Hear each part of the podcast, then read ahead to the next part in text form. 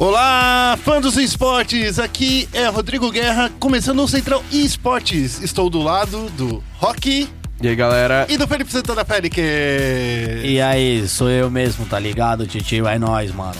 No programa de hoje a gente vai começar com um giro de notícias. Equipes brasileiras buscam revanche no presencial de Dota 2. Times brasileiros são os que menos jogam partidas oficiais no League of Legends. E no momento clutch, SK vence e essa One Colony conquista o quinto título do ano. No Foco Nexus a gente vai falar de toda essa semana que aconteceu o Rift Rivals e tudo isso e muito mais logo após a vinheta. Vai ser uma carnificina que parece digno de um overtime de uma final. E daí? Começando com um giro de notícias, olha só, gente, ó, olha só o que aconteceu. Félix, a gente descobriu que os times brasileiros de League of Legends jogam muito menos do que as outras regiões do mundo. O que, que você tem a dizer sobre isso? Você que levantou esses dados. Olha, é, olha como se a culpa fosse minha, né? Tipo, você que é o levantou culpado. esses dados, cara. Olha, é o seguinte, na semana passada a gente fez um estudo do CBLOL desde o início desse formato de group stage, né? Desde 2015. A gente estudou todos os formatos, inicialmente era MD1, e era MD1 com ida e volta, né? E tal. E a gente chegou ao número de que em sete semanas, um time no CBLOL poderia jogar no máximo 14 jogos. É, eles já jogam 14 jogos, na real. Isso, então tipo, são 14 jogos só na etapa regular, ok? Como na etapa playoff, né, a gente tem semifinal e final aqui no Brasil desde 2015, certo? É, ou seja, é o MD5 para cada e é igual para todas as regiões, né? Não tem muito o que falar, por isso que os dados avaliados são o da etapa regular.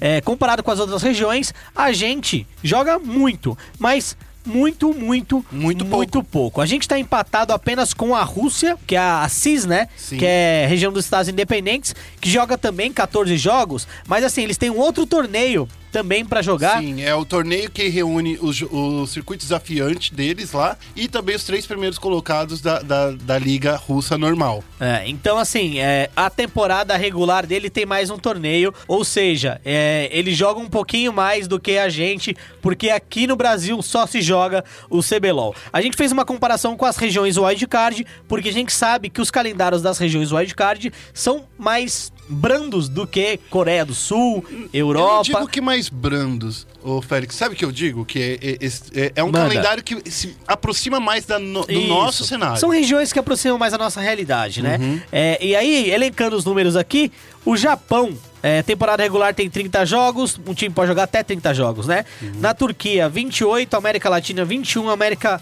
Latina Norte, que é a, a LAN, LNN, né? Uhum. É, 28, Oceania, 30 e Vietnã, 36. Então, o lance do Vietnã é ainda pior, porque o deles lá são todos MD5. É tipo sair da lama. Exato. Sair da lama pra chegar. E também no, no Vietnã eles jogam em 5 semanas, muito menos do que nas, nos- nas outras competições. O Japão, por exemplo, joga 30 em 10. No Vietnã eles jogam 36 em 5. É. Que é duas semanas a menos que o CBLOL pra ter mais do que o dobro de jogos. É, É isso mesmo. e- esse- essa questão é que eles jogam melhor de três, não melhor de cinco, tá? Desculpa, eu, eu tava falando. Mas assim, eles jogam de quinta a domingo todas as semanas. Então, assim, é de quinta a domingo, tem LOLzinho pra assistir lá no Vietnã. Eu acho que é, é- isso, além de trazer mais os times pra perto, né, do, do, do cenário, mostra também que os caras têm que se ralar, porque depois desse torneio, o, o pessoal do, do, do Vietnã tem que jogar ainda GPL pra depois ir pro, pro Mid-Season Invitational, pro, Isso, pro tem que jogar Mundial. a Arena Pro League. Então eles estão muito ferrados de quantidade de jogos que, tem que eles têm que se propor a fazer. É, esse assunto surgiu da declaração da própria Riot, mas a Riot Latam, sobre o calendário da Riot Brasil e a gente foi atrás dos dados, por quê? Não adianta você simplesmente falar, ah, o calendário deles comparado ao nosso é menor. Beleza, mas e comparado ao resto do mundo? Às vezes a, a- a gente pensou na hora, né? Ah, a LAN ou LAS, eles podem ter o maior calendário do wildcard, E certo? isso não muda nada. Isso não muda nada. Mas a gente foi ver e no fundo, no fundo, realmente o Brasil é a região que menos joga. Inclusive, a gente é que menos joga e tecnicamente a gente só se prepara para um time, É. enquanto outras regiões se preparam para dois, três times durante a semana. Mas a gente pode discutir isso melhor e mais aprofundado quando a gente for falar de Vi- Rivals, porque esse foi o grande assunto também que envolvia o Rift Rivals, né? Exato. Vamos para a próxima notícia? A próxima notícia, vou de- deixar até o Rock falar um pouquinho mais, que, que ele manja tudo de Dota 2, não é não, Rock? Porra! Brincadeira. A gente vai falar da- das equipes brasileiras de Dota 2 que foram buscar uma revanche lá no presencial do Peru. O que aconteceu? É, após as equipes brasileiras, a Midas Club e SG, serem desclassificadas, eliminadas né, do- das classificatórias para o The International, eles vão se reunir contra a peruana é, Infamous no The Final Match que é um torneio que vai ser realizado agora em Lima, no Peru, entre os dias 7 e 9 de julho. Peraí, peraí. Já Quando a gente foi, tá gravando, bro. já, gra... já É, foi. já- é, vai acontecer. Eu Posso só fazer um- uma ressalva sobre a eliminação dos brasileiros na classificatória da- do The International? Ressalve. É, a Midas foi eliminada, porque ela não chegou na final. É. E a SG perdeu na final. Então, assim, eu dou uma consideraçãozinha pros caras que eles chegaram na final Sim. ali. Então, eles perderam na final. Ele, eliminar pra mim é se saiu na fase de grupos também ou não chegou na final. Então, vamos dar um crédito pros caras. Mas, é, como o Guerra disse, esse torneio que acontece no Peru já tá acontecendo, inclusive, né? Tem uma premiação de total 50 mil doletas. É, são oito times disputando a premiação.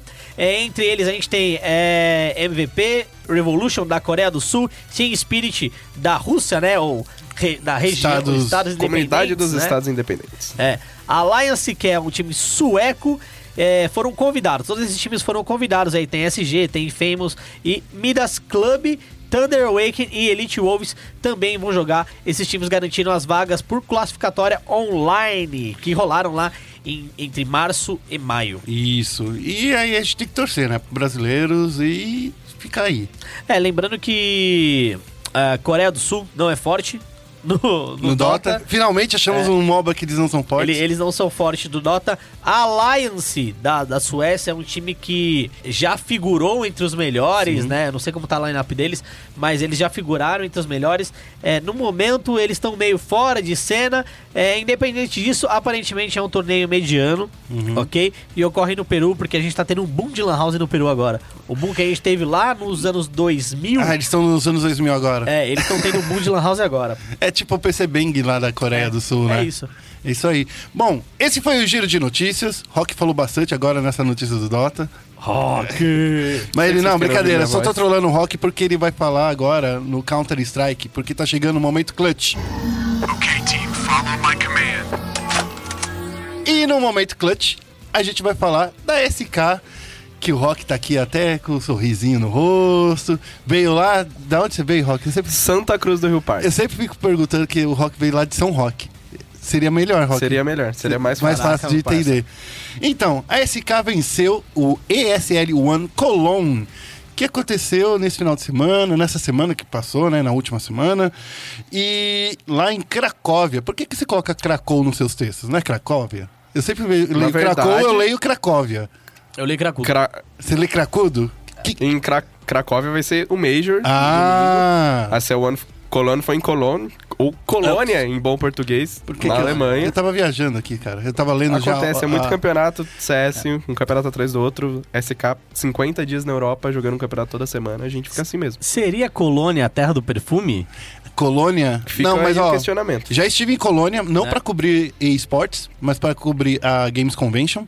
E eu fiquei sabendo que a cidade inteira foi terra arrasada na Segunda Guerra Mundial. Só sobrou a, a, a- catedral. a catedral, que é Com, né? O nome da catedral. E eu, lá dentro do- da, da, da, da igreja tem um mini museu de Colônia. É sério, a cidade inteira era um terreno baldio gigante e Nossa, só parça. tinha a igrejinha. A cidade foi reconstruída e hoje em dia é uma das cidades que mais se fala de videogames na Europa, né?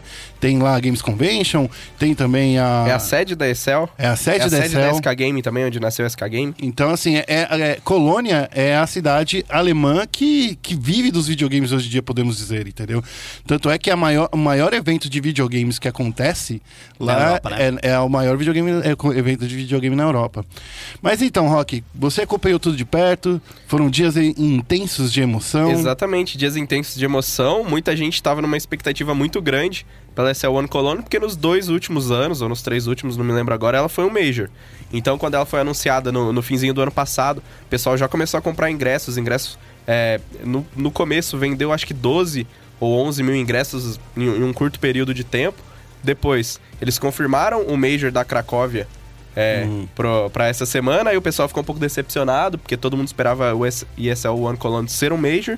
Não foi um Major, mas foi quase que um Major, porque todas as principais equipes, tirando a Astralis, participaram. É, todo mundo sempre elogia muito, os jogadores usaram o Twitter, ah, o pessoal da torcida falando muito bem da atmosfera. Todo mundo ama jogar lá em Cologne, porque tem 15, quase, quase 15 mil pessoas acompanhando em loco. É tudo muito bacana e o campeonato foi muito bom. No final, SK Gaming, mais uma vez, conquistou seu terceiro título consecutivo, seu quinto título nesse ano, já superando aí o ano passado. A gente ainda tá. Tudo bem que ano passado a gente só ganhou até julho também, mas a gente já superou julho, já superou 2016, que foi o ano aí onde a SK Game chegou no topo. Agora a gente se consolida, a SK é, chega no Major agora, em Cracóvia, em Krakow, como você quiser. Como a grande favorita, os brasileiros jogaram demais na ESL One Cologne, na final. é, venceram a Cloud9, que estava engasgada desde a final da Pro League aqui em São Paulo. Em outubro, a Cloud9 veio aqui, a- calou a torcida brasileira lá no Ibirapuera, ganhou da gente, agora foi a nossa vingança. Eles tinham eliminado a Immortals na, na, na competição, venceram a Immortals, a SK foi lá, vingou os brasileiros por causa daqui de São Paulo, vingou os brasileiros pela Immortals, venceu, é, fez um 3 a 0 bem tranquilo, final era uma melhor de 5.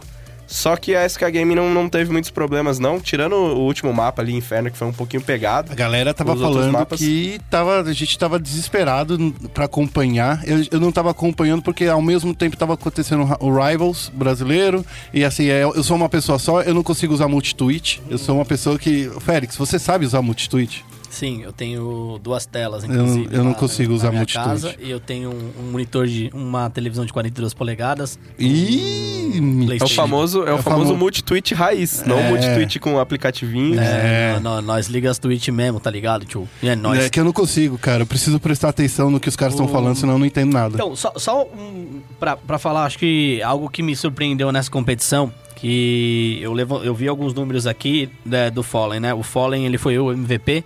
É, fazia tempo que o Fallen não era MVP de um, de um torneio grande, assim. É, e a performance dele foi absurda. Porque é, não só é, fazendo o trabalho que tem que fazer como o Alp do time, mas se arriscando bastante fazendo esse trabalho. É, e o que mais me surpreendeu foi o score positivo dele na competição. De 13 jogos jogados, três, só três jogos ele ficou com score negativo. E o score negativo foi de menos dois nesses três jogos. É, e um seja, ele deles... não morreu muito, né? Não morreu muito. E um deles foi na Inferno. Foi justamente o último mapa contra a, a Cloud9. Então, é, vai lembrar, Fallen há tempos não tinha uma performance de gala. É, tinha boas performances, obviamente, mas pra ser um MVP, é, o cara tem que jogar muito e foi justamente o que ele jogou. No segundo mapa, se eu não me engano, foi a The Train, certo, Rock? Exatamente. Que é o, mapa, o grande mapa do Fallen, né? É o grande mapa dele. Ele ficou com um score de 34 kills e 16 mortes só. Mais 18. Simplesmente de Alper. Agora que você, você tá- tocou nesse assunto do MVP, é uma coisa muito interessante da gente pensar da SK do ano passado. Mesmo é, quando a SK tava muito bem, Fallen jogando muito, Code, todo mundo jogando bem, o Code sempre ganhava os MVPs. Ele foi MVP em todas as conquistas da SK, da SK tirando, da LG também na época, tirando uma, que se não me engano foi na... Não lembro se foi na DreamHack Austin ou na SES. É, não, na SS eles perderam a final contra, contra a G2, mas o Fallen ganhou um MVP uma vez, o resto foi tudo do Code. Esse ano, a gente já teve três jogadores diferentes da SK ganhando, pra mostrar co- como o time tá mudado, apesar de continuar um excelente time, continuar sendo o melhor do mundo, é um time diferente, não é mais a SK de, de 2016. O Code já ganhou MVP, o Fallen já ganhou MVP, e o Fer ganhou seu primeiro MVP também. Olha Agora, só, falta o Phelps e falta o Taco. O Taco tem a missão mais dura de todos, porque ele tem que pegar a posição ingrata, apesar dele estar jogando muito, o jogo dele melhorou demais. É, ele cresceu muito em 2016. Vai ser difícil dele conseguir um MVP, porque não tem como você se sobressair num time com três do. Pra mim, três dos cinco melhores jogadores do mundo no, nesse mês de julho. O Taco tem essa missão ingrata, mas a gente vê como a SK mudou. Só por isso, só de ver que hoje é um time que tem mais espaço pro pessoal protagonizar. Muita gente estava comentando isso é, nesse fim de semana. Como o Fallen e o Code não são, o, não são né, o Fallen e o Code do primeiro semestre de 2016. Apesar de ter um nível de melhor do mundo, o Code já não tá naquela fase absurda. Justamente porque o Fer toma muito mais espaço no time, o Phelps toma muito mais espaço. Ele continua sendo o melhor do mundo, indiscutivelmente. O Fallen continua sendo é um dos melhores snipers do mundo, indiscutivelmente também. Só que eles não precisam mais de ter atuações de extremamente. O Fallen não precisa matar 34 na trem pra SK ganhar um jogo com O facilidade. time como um todo tá, tá melhor, né? Muito melhor Isso que é o mais legal passado. de falar. Porque quando a gente fala assim muito de um, de, um, de um MVP, a gente pensa que o cara carregou o time nas costas. Mas no caso da SK, não tá rolando tão assim. A- tá mais distribuído a performance de todo mundo, desempenho. Eu não gosto da palavra performance porque é, é americanizada, então eu uso desempenho. Mas o desempenho da, da, da, da SK tá além do, do que a gente esperava.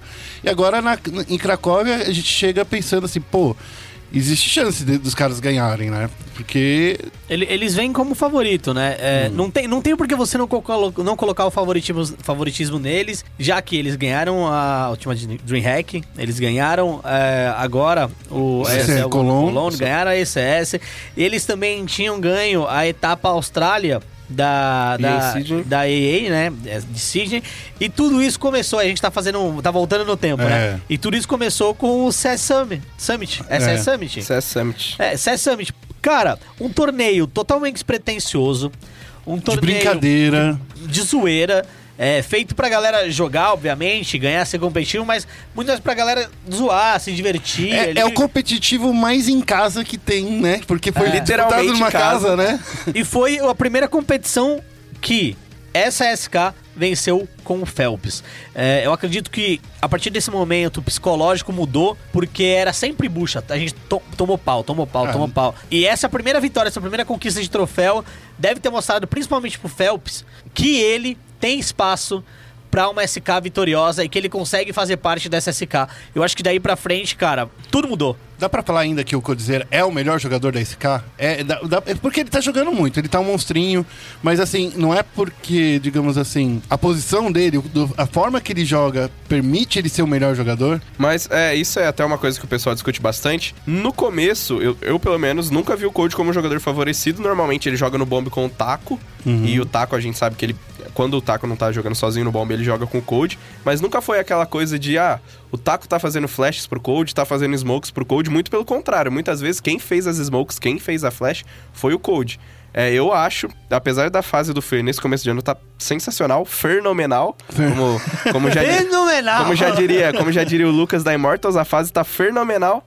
Só que ainda assim é muito difícil tirar do Code, porque a, a- a tranquilidade é, dele tomando decisões na, na hora que o jogo tá pegado. Ontem mesmo, quando ele morreu pra uma Molotov, ele relutou bastante em, em avançar e acabou morrendo. Essa é- e foi alguma coisa assim que todo mundo ficou espantado, porque não é algo que ele faz. Ele é um jogador muito calmo, ele consegue desempenhar muito bem em qualquer situação, então acho que o que falta. O Fer, talvez o, o Fer é aquele jogador que você repara mais nas jogadas dele. Porque quando a gente faz jogadas, sei lá, de highlight, não tem muita jogada do Code. Tirando, é claro, que ele tem uma, uma jogada épica lá contra a Team Liquid e tal. Ele não é aquele jogador plástico. Ele é um jogador que, tipo assim, o, a- o câmera.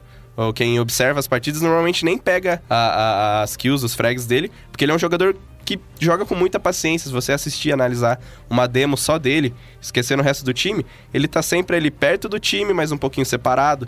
Tá andando. O Fer não, o Fer, ele tem as jogadas já pré-estabelecidas. Ele pega, ele só aperta W. Ele- os únicos botões que tem no teclado dele é W e, o, e o botão de atirar. Ele avança todo o round, quase praticamente todo o round avança. Todo mundo sabe que ele vai avançar, todo mundo sabe o que ele vai fazer e ninguém consegue parar. Então ele é um jogador que aparece mais do que o.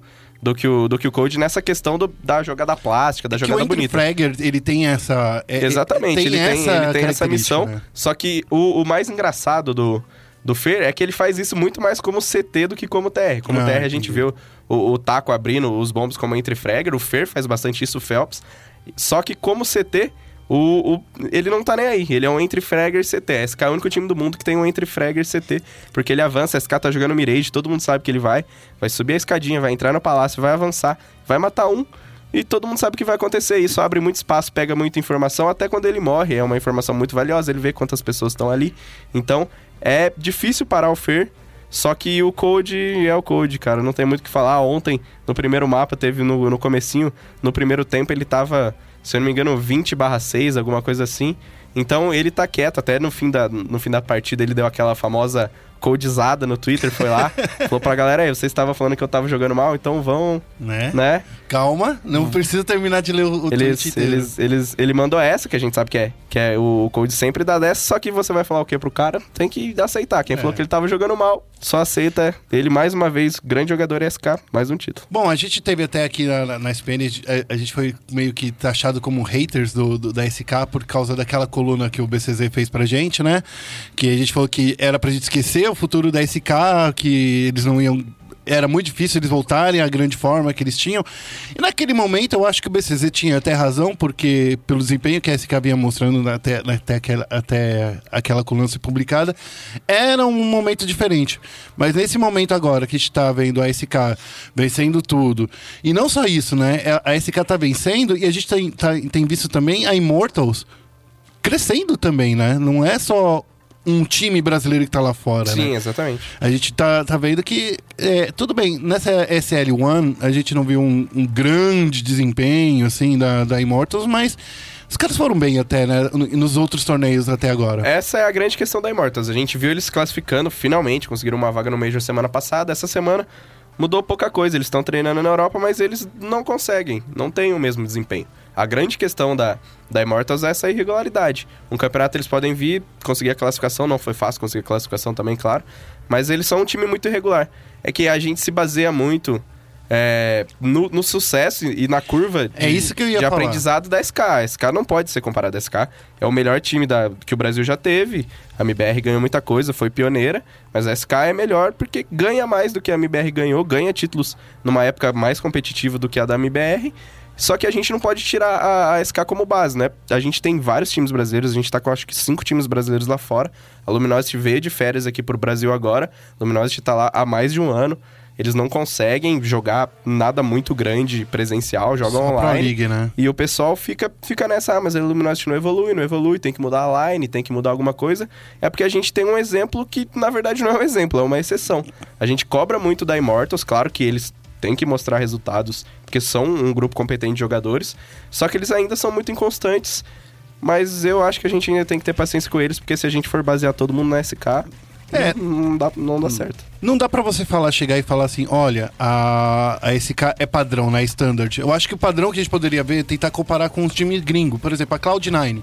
Eu vejo que a Cloud9, por exemplo, é, é um time que é bom, é um bom time, assim como a Immortals, mas eles não ganham tudo. Eles ganham uma coisinha aqui, outra ali, sabe? Principalmente quando não tem os grandes times como a North, a Astralis ou até a própria SK mesmo disputando. E daí a gente vê quem é o Tier B do Tier A, né? Porque todos eles são Tier A. E quem é o Tier B do Tier A? É Immortals, é Cloud9, sabe? É, eu acho que a gente deveria comparar mais por esses caminhos, não? É, Mas segundo, o- segundo o ranking da HLTV, a Immortals ela hoje é oitava, o oitavo melhor time do ranking. É, a SK está em primeiro lugar. E eu acredito que a gente também tem que levar em consideração a experiência que cada um dos times tem. Por mais que a SK ela esteja num padrão totalmente diferente, Fallen, Fear e Cold aí basicamente ensinaram a galera da, da Immortals a jogar jogo de tiro. Eles até brincam, né? Pô, quando eu jogava. Qual era o jogo que ele jogava antes, Rock? Crossfire. Crossfire. Quando jogava Crossfire, tinha que ensinar o Lucas a atirar, coisa do tipo. Então, a- acho que experiência conta bastante, mentalidade conta bastante também. É, Acho que tá, tá faltando um cara mais velho lá na casa, talvez, pra passar essa experiência de campeonato. Porque eles tiveram há pouco tempo atrás, é. Então, é, é que a, a questão não é mais velho, a mentalidade. Se a gente for Ah. falar do FNX, por exemplo, nada contra o cara, o cara é uma estrela, o cara é absurdo também, mas ele não tem uma mentalidade de jogador profissional. É, ele tem a mentalidade de um jogador. Se você pega, por exemplo, o Fallen, o Feiro, o Cold, esses caras, eles têm mentalidade de profissional, mentalidade de campeão. E aí você traz o Phelps pra perto dos caras, ele vai pegar isso. O Taco também, entendeu? Então acho que falta alguém com uma mentalidade de profissional, vamos fazer certinho, mentalidade de campeão. O KNG eu acho que trouxe um pouco disso, dessa força, dessa energia que esse time precisava e que ele não tinha. Precisa então mais dois KNGs? Não, acho que não, mas assim, mais um pouquinho mais de tempo agora com essa Uhum. line do KNG que na Immortals tá bem melhor do que com o FNX. Legal. E Bom. a grande questão do KNG é justamente essa. Ele é um jogador muito enérgico, ele é um cara que chegou. A gente vê pelo que conhece dele aqui no Brasil, quando jogava os campeonatos menores, ele é aquele cara que ele não tá nem aí. Ele chega, bate na mesa mesmo, joga todo mundo pra cima. Ele é um líder, claro que não é um líder como Fallen, que são estilos diferentes. Fallen é um cara ali mais na dele, o KNG não. O KNG é esse cara que traz essa, essa vibração positiva, traz esse, esse negócio pro time e você vê que o resultado foi imediato. Ele com, com pouco tempo, é, tanto a performance individual dele tá sendo muito boa, ele tá sendo o grande destaque, todo mundo tá olhando pra ele no cenário internacional, quanto o time da Immortals já melhorou. E se você for olhar só pra, só pra habilidade, ninguém. é, Substituir o Fênix vai ser sempre muito difícil. Ninguém vai conseguir. O KNG não é tão bom quanto ele e ninguém é quase tão bom quanto ele e está disponível no mercado. Mas essa vibração, esse extra que o KNG deu pra Immortals, tá trazendo justamente isso. um- uma liderança diferente, todo mundo mais tranquilo. O Steel já tinha jogado com o KNG aqui no Brasil, os dois. Pelo que eu vejo, se, pare- eh, se dão muito bem. Agora o Boltz voltou a, a- a ser o IGL do time, voltou a ser o capitão. E o time tá funcionando. Tá, tá faltando aí Mais prático. chegar no, no, no, no no- nível da. da no, no A, Tier 1, como você falou, porque a concorrência é muito grande. O CS é isso. Você citou aí é, Astralis, North, times que são muito bons. A gente tem 5, 6 times que todo campeonato entram para ganhar. Então é muito difícil manter uma regularidade num cenário tão competitivo. O CS vive uma fase muito competitiva, principalmente competindo quem que vai ficar em segundo lugar para SK ultimamente. Ó, O humilhou. Bom, a gente vai ser um pouquinho dessa da SL1 Cologne, mas Rock, você tá aqui em São Paulo, o que que tá acontecendo? Você caiu lá do, dessa Exatamente. cidade pra cá? O que aconteceu? O que, que você veio fazer aqui? Eu vim pra cá esse fim de semana porque a gente teve a Max 5 Cup, um campeonato lá na Max 5 fazia tempo, que a Max 5 nasceu aí é, por conta do- do- da paixão da galera pelo CS, pessoal que das antigas de lá, Gaules, Lele, todo mundo que trabalha lá é, tem, uma, tem uma história grande com o CS. E agora ele, eles voltaram a fazer um campeonato, fizeram o, a Max 5 Cup, foi um campeonato pequeno, nada é, de, de muito diferente aí. O CS Nacional tá passando por mais uma fase de transições. Ultimamente tinha tudo se acomodado, os times não estavam trocando tanto, mas agora voltaram a trocar. Cade trocando jogador, todo mundo trocando jogador, Pro Game trocando jogador. Então, pegaram ali um- uns times semi-profissionais, colocaram lá 16 times na Max 5, 15 times masculinos e dois times femininos. E o campeonato foi muito bacana, cara, foi gigantesco. Começou às 10 horas da manhã do sábado, a fase de grupos terminou nas 7 horas da manhã do domingo. O Lele falou pra mim, saiu de lá às 7 horas da manhã. Teve o, o, o rapaz que estava responsável lá, me esqueci agora o nome dele, pra. Ele configurava os servers do jogo. Eu fui falar com ele ontem. Ele falou: pô, cara, eu não te conhecia que você tá com uma roupa diferente. Eu tô com a mesma roupa de ontem porque eu dormi aqui. Não tinha como eu ir embora, era 7 horas da manhã, ia começar de novo às 10. E, e fiquei aqui, mas foi muito legal. O campeonato, é, o pessoal ficou um pouco decepcionado com o público só. O pessoal vive é, pedindo campeonato presencial no Brasil, falando que não tem presencial tal. Na hora que teve, num lugar, uma, uma estrutura. um- um- dispensa comentários muito boa. Mas o pessoal não foi, foi lá poucas pessoas. O pessoal que foi também assistiu o jogo da Scal, ficou lá nos computadores é, é, jogando. Não deu muita moral pro campeonato, mas pra quem, quem parou pra ver, viu a T1 se consolidando como melhor equipe do Brasil. É um time muito bom, jogaram demais, não perderam nenhum mapa durante a competição. Nem um roundzinho, Nem, esse não, um round, perderam ali Um no máximo 5, 6 rounds de, pra, pra, ca- em cada mapa, mas na final mesmo pegaram a Hukalike, que é um time muito bom. O Hukalike tinha sido campeão da Power Lodge Cup, que tinha sido o último presencial é, bacana de CS que a gente teve por aqui, ne- nesse nível de. é, nesse nível meio que paulista dos times aqui de São Paulo. Eles ganharam a- na Power Lounge Cup ontem. Eram. eram é, o time a bater a Team One aí, mas não deu. A Team One tá no nível muito alto. Os caras são muito experientes.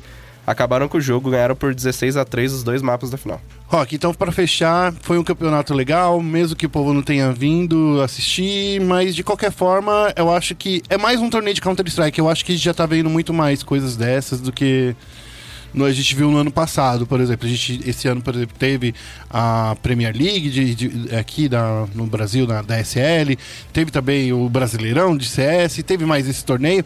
Então eu acho que são torneios como esse que vai fazer o mercado aquecer, né, de alguma forma. Exatamente, o pessoal, a gente comentou isso muito ontem, quem tava lá presente, jogando ou assistindo. É, a gente tá tendo, esse é o importante pros jogadores de CS e pra quem gosta, os caras se reunirem pra jogar na Lan House, pra jogar no presencial, porque ficar só jogando o campeonato na internet é, diminui a- o aprendizado, diminui a experiência. E pra quem não foi, cara, sinceramente, é, perdeu, porque o campeonato foi muito legal, porque você coloca é, faces Que o final ali de semana que foi você conhece online, é. Exatamente, só que tinha, tinha competições melhores, claro que a competição não chega aos pés da ESL One Cologne, mas pra quem gosta de uma LAN, pra quem gosta de ir lá acompanhar o pessoal, ouvir boas histórias, assistir jogos muito legais e ver como o nosso cenário tá evoluindo, não só em número de jogadores, a gente teve 80, é, 16 times, são 80 jogadores jogando no, no final de semana na, ali, então é, quando esses caras começarem a ter mais oportunidade, daqui alguns meses ou talvez é, daqui a alguns anos, esses caras surgirem, forem jogar lá a esse One Colony, você vai lembrar que conheceu esses caras, viu eles surgindo. Isso é muito bacana, eu gosto muito sempre que posso. Eu vou pra, pra conhecer o pessoal, pra assistir os jogos. Pra quem não foi, é só ficar ligado essa semana. Tem muita coisa aí, além do, da- do, do Major, o pessoal vai ver e vai ler muita coisa que eu fiz lá na Max 5 Cup. Vai ser bacana e quem não foi vai se arrepender de não ter ido. Tá bom.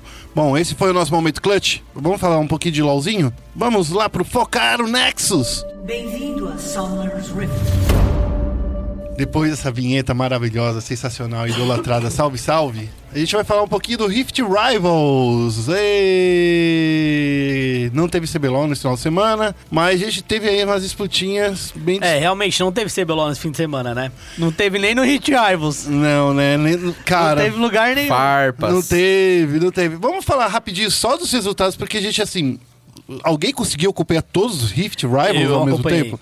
Oh, obrigado, Eu acompanhei. Você Quem tem três telas tem, né? Fazer o quê? É, É, eu você acompanhei. tem oito telas, você consegue fazer tipo um Eu multi-tweet de verdade. Eu tava pintando o quarto e aí eu levei as coisas lá para o quarto na sala e eu levei tudo pra lá e eu fiquei assistindo tudo, eu e minha namorada. É, então esse final de semana foi proveitoso pro, pro Félix. Não foi Isso. tão proveitoso pra mim. Foi proveitoso pro Rock. Porque o Exatamente. Rock ficou. veio lá de Santa Cruz. Ó, no, eu falei certo Um dessa vez. caipira na cidade grande. Veio aqui. E vamos começar então falando desse resultado norte-americano que trouxe a, a- a- como grande vencedora a TSM, né? Que, que representava os Estados Unidos. Lá o, tor- o torneio foi de pouquinho diferente, né? Foi É. entre os times mesmo, né? É, o, o Rift Rivals norte-americano foi idêntico ao Rift Rivals entre Turquia e CIS. É, são regiões que jogam apenas uma contra a outra, você não tem uma terceira região ali. E para isso, o time, os times europeus enfrentavam os times norte-americanos. E ia pra final o time europeu que fizesse mais pontos, mais tivesse mais vitórias, e o time norte-americano tivesse mais vitórias. Então, no fim das contas, Unicorn of Love, é, Unicorns of Love, né? E TSM se enfrentaram na final 3 a 0 para Unicorns of Love. Ok? É uma região também teve a, a mesma dinâmica. Foi Turquia e Assis, lá, a região dos Estados Independentes. E aí a gente teve Fenerbahçe contra Vega Squadron. E aí, a, o Fenerbahçe, o time da Turquia, ganhou de 3 a 0 certo? Agora, surpresas. Algumas regiões tiveram umas É. surpresinhas. Óbvio que Estados Unidos também foi uma surpresa e É que tal. a TSM não era escolhi- o melhor time do- dos Estados Unidos. assim. Ah, é. É, melhor, Eu, eu acho. melhor. Tá, tá na segunda posição agora de novo. Tá bom, Na, tá bom. na, na LCS norte-americana. Só atrás da Immortals, né? Mas tá chegando lá. Bom, surpresas no Rift Rivals entre. Na, da Ásia, né? Entre o. Sudeste Asiático, Japão e Oceania, Uhum. certo? É, o time dos Sudeste Asiático, a, a- a delegação, né, da, do Sudeste Asiático, liberado pela Gigabyte Marines, acabou perdendo pro Japão. O Japão venceu o Rift Rivals daquela região. A gente nunca ia esperar isso né, no mundo. nunca. A gente pensava Oceania, Dire Wolves, pensava. Nunca pensava em Japão Nunca. vencer. um- Assim, Gigabyte Marines e tal, mas nem a Gigabyte Marines conseguiu carregar a região deles. Carregou na semi, mas na final tomou pau 3x1. Agora a gente vai pra. pra o, o Rift Rivals, pelo menos todo mundo achava que ia ser disputadíssimo. Mas que já tinha o, o vencedor, certo? Sim, sim. Que é o Rift Rivals da Coreia do Sul. Que aí, nele, a gente teve a galera da China. Então, foi China, Coreia do Sul e Taiwan. Sim. Ok?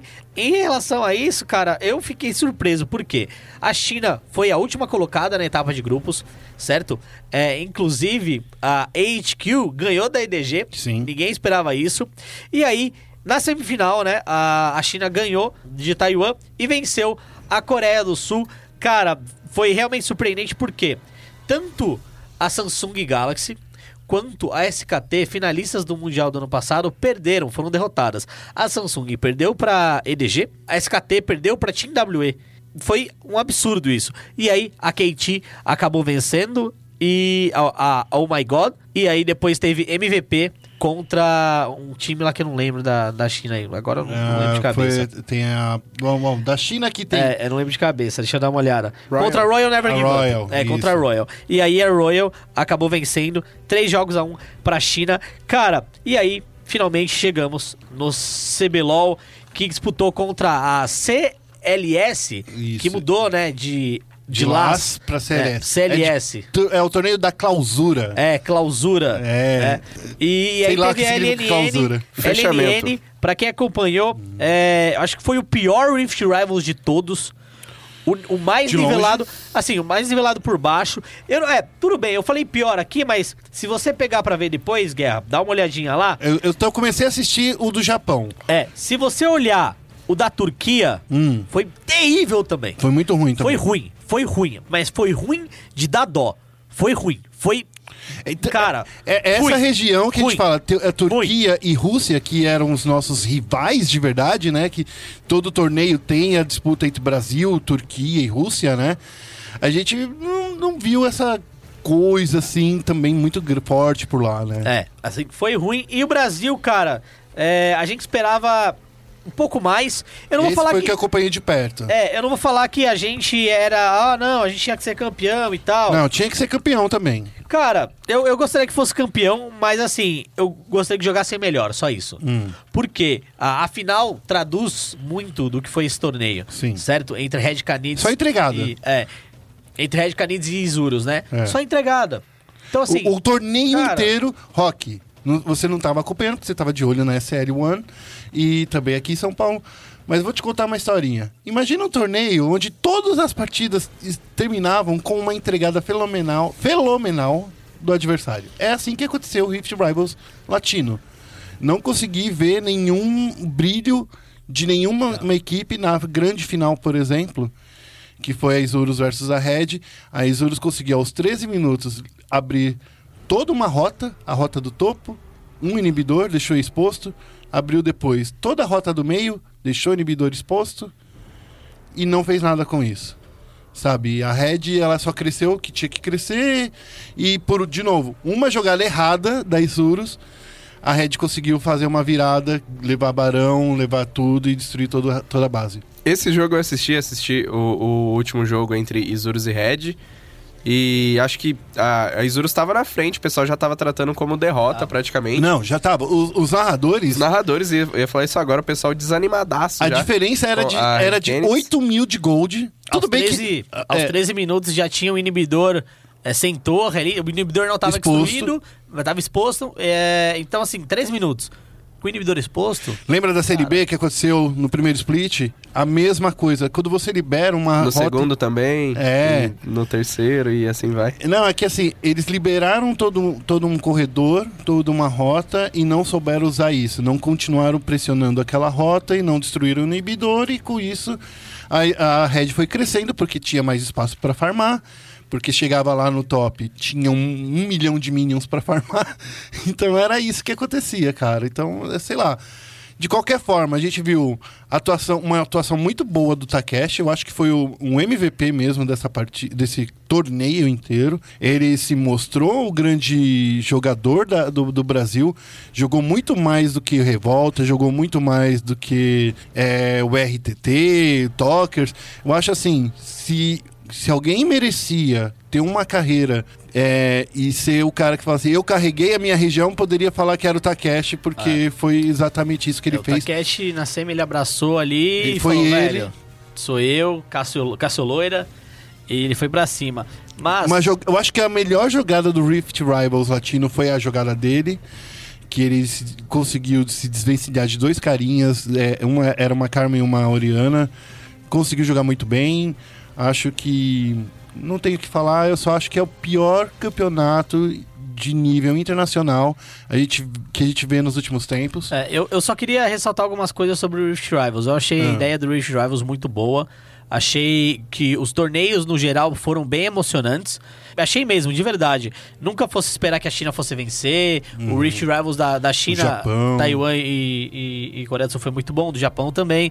É, dá mais peso pro primeiro split. Então, Uhum. além do Mid-Season Invitation, o Rift Rivals ele também dá mais peso pro primeiro split. Então, isso é bem legal, porque os times vão querer ganhar mais o primeiro split, não só pra ir pro Mid-Season Invitation, mas também porque tem o Rift Rivals. Então, assim, o mood do evento em si foi fantástico. Foi, foi muito fantástico.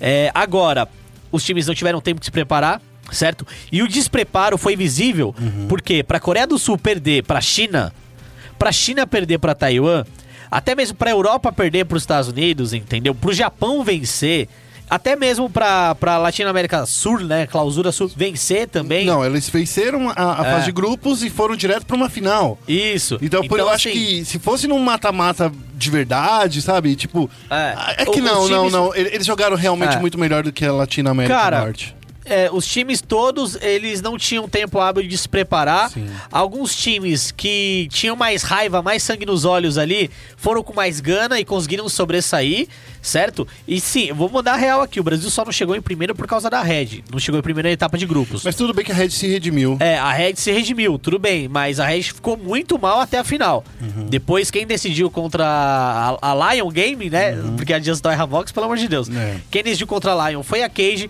E aí, sim, mérito da, da Red Canids, fez uma final muito boa também. Mérito do Talkers. E mérito do BRTT, o Talkers na final tava de, de Syndra e o BRTT de Calista começaram a encaixar vários controles de grupos muito bonitinhos, muito sincados. Então, mérito dos dois ali para aquela final. Mas no geral, cara, é, Foi um, a- a- show de horror, né? a real é que nenhum time se preparou pra jogar esse Rift Rivals em nenhuma parte do mundo. Não foi só o Brasil. É, e é é, importante ressaltar isso. Nenhum time se preparou pra jogar esse torneio. Ele é um torneio que entra no meio do, De um outro das torneio. ligas. Então, assim, eles não vão parar o que eles estão fazendo pra estudar os outros times, até porque esse torneio tecnicamente vale uma placa, vale uma plaqueta. E, então, assim, É, não, era, era 15 mil dólares pra cada região. É muito pouco pra uma SKT, mas, por exemplo, pra nós brasileiros, já é quase a metade do que rola no, no CBLOL, entendeu? Pra um Sim. torneio de uma semana. Mas você vai deixar de, por exemplo, se preparar pro- no, no CBLOL? Não, não, de jeito pra- nenhum. Então, tipo, sabe? As equipes basicamente tentaram sobrepujar na força bruta e isso não aconteceu como eles acharam que ia acontecer. É, no geral, acho que É um bom torneio, é um porque bom torneio. É na metade do, do calendário, de novo. A gente tá- acabou de discutir lá no começo. É um é pro Brasil, pro Brasil. Foi uma experiência muito boa, porque a gente jogou em uma semana que a gente joga em um split. Foi, foi isso? Foi quase isso. Foram sete jogos só da, de cada time. Não, sete jogos não, foram seis jogos de cada time. Nossa. Então, assim, a gente jogou muito, jogou muito mesmo. Metade do que a gente joga no split. Valeu a pena por essa experiência, mas, de, co- como você já disse, a gente já, já reforçou bastante aqui. Foi um, um- um torneio que não teve muitas jogadas incríveis, sensacionais e estruturadas. Bom, Mas foi um torneio de aprendizado. é, De todo mundo, né? De todo mundo, Poderia- até mesmo da própria Riot Games. sabe o que eu posso falar? Principalmente o Brasil. Eu acho que poderia ser um Rift Rivals, um início antes do primeiro do, do segundo split. Poderia acontecer. Deslocar um pouquinho, acabou a MSI, começa mais um torneio internacional. Daí esse torneio leva os times para porque assim, qual é, é, são os, os melhores colocados em cada região que são colocados ali para disputar.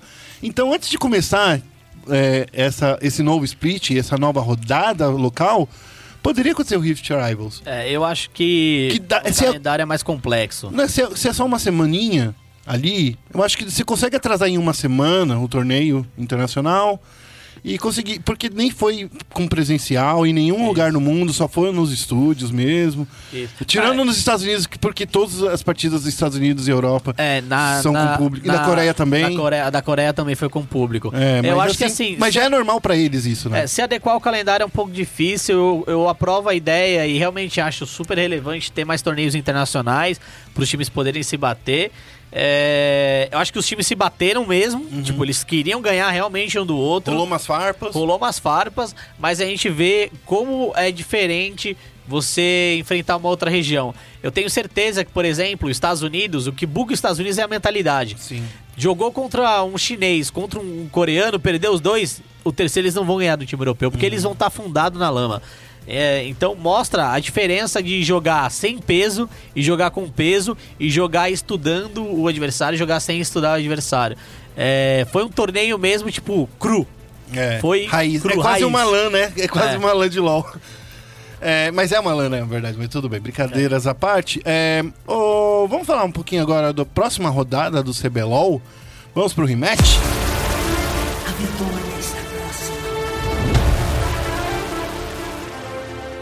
Chegando agora no momento clutch, a gente vai falar das próximas, da próxima rodada do CBLOL.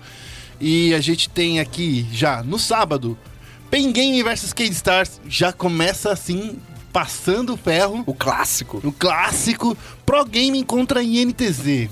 No domingo, é CNB versus T-Show, o grande jogo desse Nossa, final esse é de semana. jogaço! Jogão! Jogaço! E Team One versus Red Canids. Olha só aí, gente. Vamos lá, começando nas apostas. Rock, você já tá mais liberado, pode falar o que você quiser. Quem você acha que vai ganhar entre Pen Gaming e Cade Stars?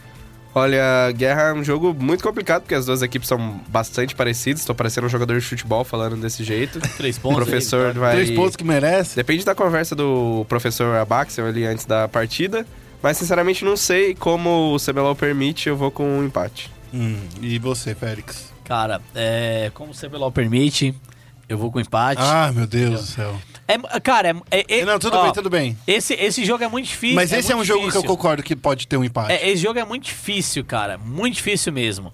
É, a, a, a Cage mostrou muitas falhas nesse Rift Rivals, só que também eles estavam jogando no estilo primeiro semestre. Então também não dá pra estudar muito o que eles fizeram lá. O CBLOL tem um estilo diferente. E a PEN, no momento, é o time que mais evoluiu pra mim junto com a Pro Game. Então fica muito complicado. Se alguém for vencer, eu acho que a PEN vence por 2 a 0 honestamente. É, mas. Torcedor, É, não, não, não. A, a, a PEN vence por 2 a 0 se, se a gente for falar, ó, tem que vencer alguém. Se tivesse, fosse MD3, eu apostava 3 a, 2 a 1 pra PEN. Como é, é MD2, 1 a 1 Minha aposta, eu acho que vai pra PEN também. Se fosse pra postar um, um favorito.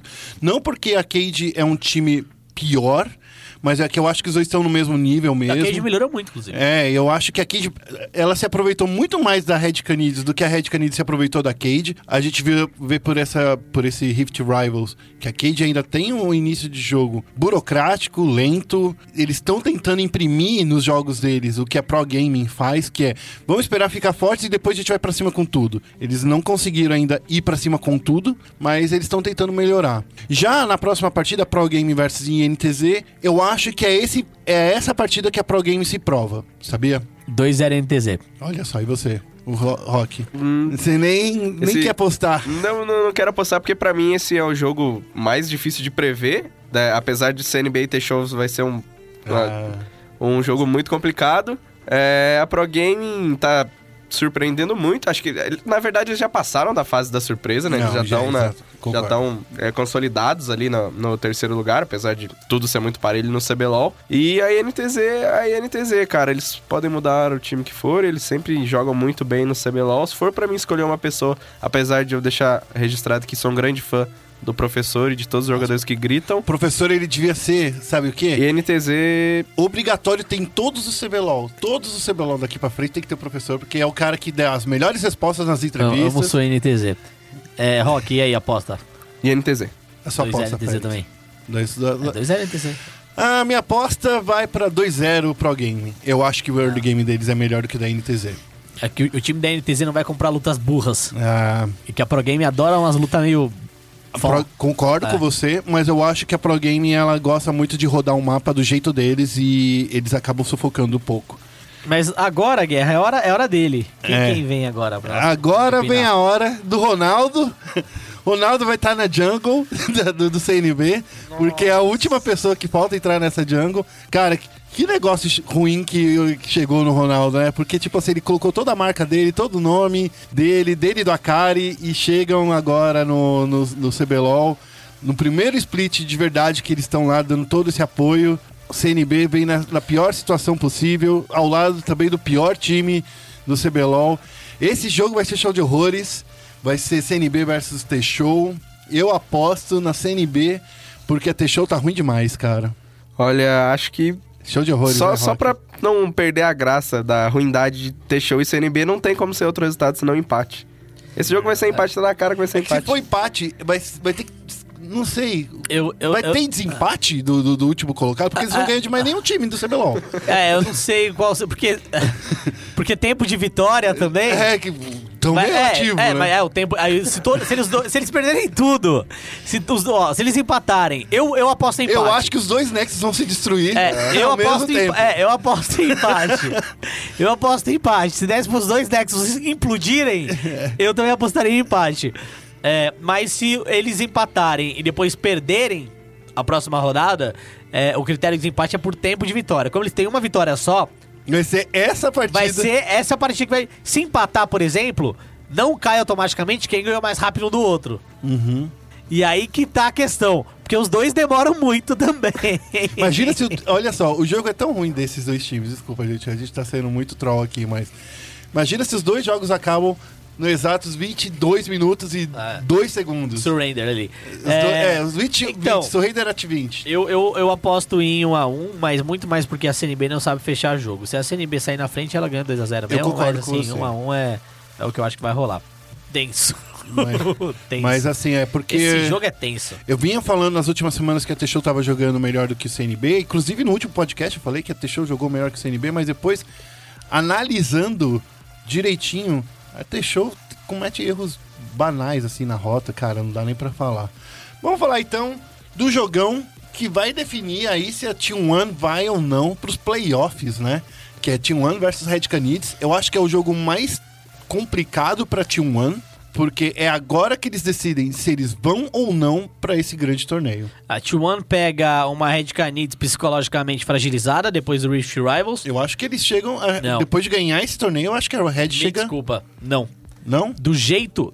Eles não ganharam. Essa é a grande questão. É. Essa é a grande questão. Eles não ganharam. É, Eles não ganharam. entregou mesmo, né? Eles não ganharam. A Cage venceu a Lion na semifinal. Sim. A Cage na final não tava, não tava boa. E aí a Red foi, e a Red foi, e basicamente nos 15 primeiros minutos tomaram um stomp. É, quem venceu aquela partida pra Red, na verdade, foram Tokers e BRTT. Uhum. Certo? Mas dá pra ver na cara dos dois que os dois já estão de saco cheio. De carregar esse time. Não de carregar o time, eles estão com saco cheio. Eles estão com saco cheio dessa temporada. Ele- Eles, querem dar uma. Não sei o BRTT, mas muito mais o Talkers. Depois da declaração de. Ai, eu não, não brigo pra representar meu país, entendeu? A torcida tá deixando ele de saco cheio. Essa é a grande questão. É, eu acho que a Red Canids vem mais fragilizada do que a Cage depois da, desse Rift Rivals. Yoda tá fazendo falta? É, não, Não, então tá não bom. tá. Não tá fazendo falta. Se o Félix falou que o Yoda não tá fazendo falta, ninguém É. vai defender o Yoda a partir de hoje. Não, não, não tá. Eu acho que não, tá Não. fazendo falta. Eu, acho que era, era, era situacional. É, mas eu vejo que a Red Canids hoje, depois de tudo que ela passou no Rift Rivals, ela tá muito mais fragilizada. Então esse Rift Rivals é tipo. Vamos lá, um torneio. Rock, você que acompanha futebol.